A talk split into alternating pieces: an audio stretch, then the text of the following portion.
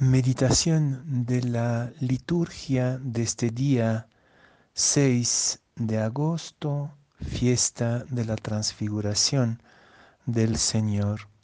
La primera lectura es de la segunda carta del apóstol San Pedro, capítulo primero, versículos 16 a 19. Y el Evangelio es de San Mateo, capítulo 17, versículos 1 a 9.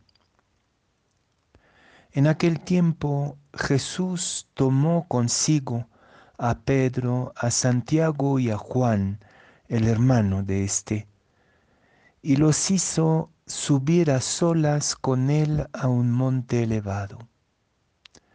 Allí se transfiguró en su presencia su rostro se puso resplandeciente como el sol, y sus vestiduras se volvieron blancas como la nieve. De pronto aparecieron ante ellos Moisés y Elías conversando con Jesús. Entonces Pedro le dijo a Jesús, Señor, qué bueno sería quedarnos aquí si quieres, haremos aquí tres tiendas, una para ti, otra para Moisés y otra para Elías.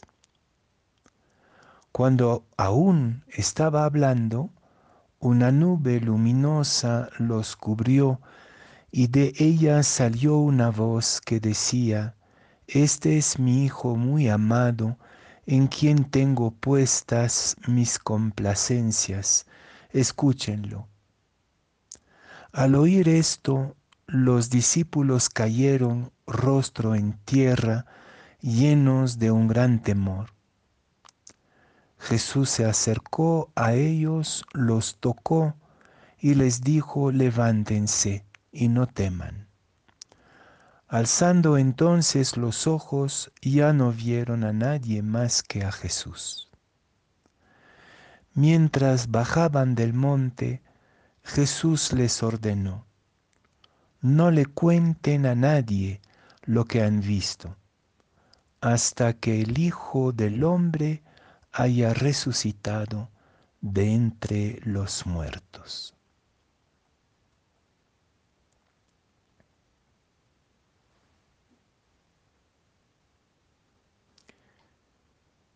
Alzando los ojos, ya no vieron a, nadie más que a Jesús solo.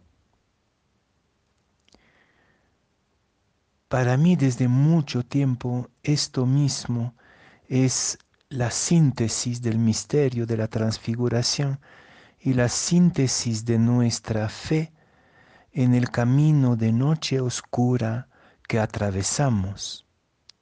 Solo Jesús la persona de Jesús como el punto luminoso en la inmensa tiniebla de la historia humana, punto luminoso que nadie puede ocultar ni apagar y que al mismo tiempo ilumina nuestra noche como una lámpara de un minero que penetra la profundidad del misterio, del sufrimiento, del mal, de la contradicción, de todo lo que nos toca enfrentar en estos tiempos.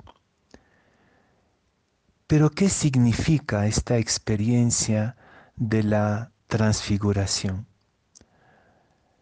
Nadie la puede describir sino a través de expresiones simbólicas y poéticas y aquí tenemos toda una sinfonía de símbolos bíblicos. Pero la, la, experiencia de la transfiguración la podemos hacer, claro, por don y gracia de Dios, cuando en nuestra caminata de discípulos y de discípulas estamos presintiendo una exigencia, grave, una lucha determinante, una confrontación definitiva, como los discípulos que se preparaban a caminar hacia Jerusalén para la Pascua. Y en esta caminata de discípulos y de discípulas, de repente, el conjunto de nuestra fe se hace claro, como si todo se reuniera en un solo punto de luz, como el punto de luz que vio San Benito en la noche, poco tiempo antes de morir. Aquí esta síntesis de la fe del pueblo de Israel están representados por Moisés, la ley, la Torah, eh, y Elías, la profecía, los profetas, la totalidad del primer testamento y Jesús ahí en medio y la iglesia representada por Pedro, Santiago y Juan, la comunidad, nosotros, bajo la Shekinah, la nube de la presencia de Dios. Es como si todo en un instante se hiciera claro. Pero esta claridad es una experiencia interior, mística, que supone estar vigilante, despiertos en la tienda interior de nuestra oración, de nuestra fe, de nuestra búsqueda, de nuestro silencio suplicante ante Dios. Y desde esta nube interior también podemos escuchar la voz del Padre que dice Jesús. Jesús es el amado, Jesús es el punto de luz, Jesús es la transfiguración. Me van a decir, pero esto, ¿para qué nos sirve en este momento? ¿Podemos nosotros experimentar el tabor? Mi pregunta sería, ¿Y acaso no lo han experimentado ya? ¿No la hemos vivido esta experiencia de un punto de luz irresistible en la profundidad e inmensidad de la tiniebla?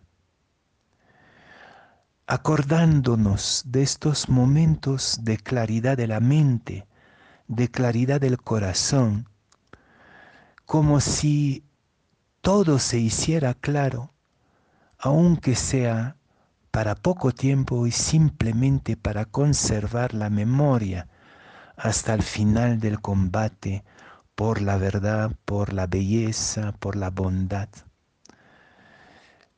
Les invito a buscar estas transfiguraciones. Puede ser muy pequeñas, puede ser un rostro, puede ser un niño, puede ser una flor, puede ser un momento privilegiado de mis relaciones de confianza. Puede ser también una reflexión intelectual que me lleva de repente a decir, pero claro, claro es así. La transfiguración es la anticipación del mundo, del universo, de la historia tal como deben ser, como tendrían que ser.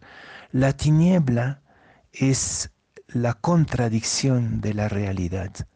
El mal, la corrupción que vemos, el sufrimiento inocente, todo esto tiene que ser traspasado por la luz.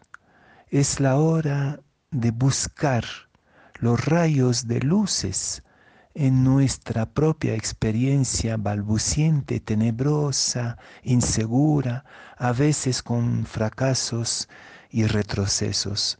Busquemos el hilo de luz y finalmente contemplemos el rostro de Jesús, a quien nadie nunca nos podrá eh, quitar. Nadie nos puede quitar la luz de Jesús, ni la muerte, ni la vida, ni el presente, ni el futuro. Nada puede separarnos de Jesús. Él es la transfiguración con la que nosotros leemos y atravesamos la historia. Que esta sea nuestra esperanza.